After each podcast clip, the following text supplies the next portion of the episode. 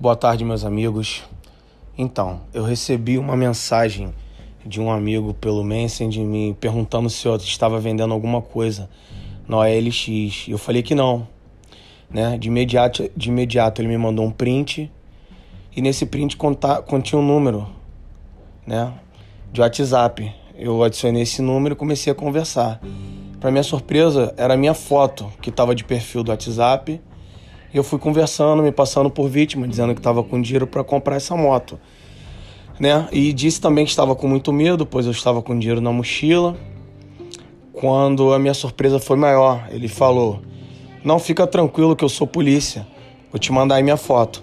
E mandou a foto fardado. Era a minha própria foto.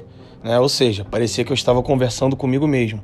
E eles estavam aplicando esse golpe usando o meu nome minha foto. Isso me preocupou muito. Foi quando eu fiz o registro na 66DP, na segunda-feira, dia 15. E na terça-feira, dia 16, eles me mandaram mensagem de novo. E aí, cara, você não vai querer a moto não? Vou te mandar aqui a localização. E me mandou a localização de Anchieta. Eu de imediato levantei, estava em casa, peguei meu carro e parti para Anchieta. E fui mantendo contato com eles, fui sozinho. Chegando lá, eu acionei a P2 do 41º Batalhão, que procederam em auxílio onde montamos um cerco tático e ao chegar no local de encontro, né, eu apareci, me apresentei e rendi um dos, dos elementos, né, me identificando, polícia, pare. Esse mesmo meteu a mão na pistola. Quando um outro que estava com ele em uma moto também meteu a mão na pistola, começou a disparar contra mim, né, bastante tiros.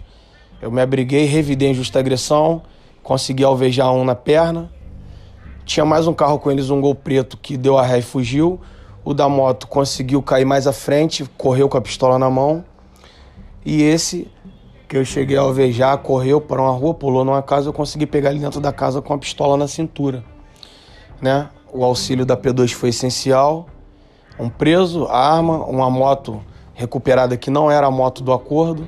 Né? Provavelmente eles estavam ali para me dar um bote ou para me sequestrar, algo do tipo, quase fosse um cidadão comum né? Mas Deus veio a me honrar naquele momento em que eu busquei a honra pelo meu nome e mostrei à sociedade a resposta que eles precisavam, que eles mereciam, né? E que eu merecia também mostrar que o meu nome é íntegro e não poderia estar sendo usado de forma errônea, como estava. Apresentei a ocorrência na 27ª DP, Central de Flagrantes, e dei essa entrevista aí para Record. Isso aí minha explicação é para toda a sociedade, todos os meus amigos e meus familiares.